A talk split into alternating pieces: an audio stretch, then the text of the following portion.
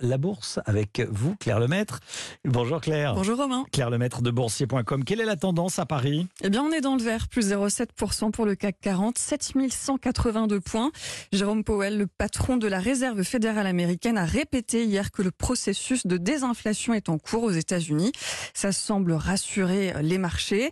À Paris, du côté des valeurs, on suit Total Energy. Comme la plupart des grandes majors pétrolières, le groupe a enregistré des résultats records l'an dernier grâce à la flambée des prix du pétrole et du gaz, mais le titre est en baisse, moins 1,8%.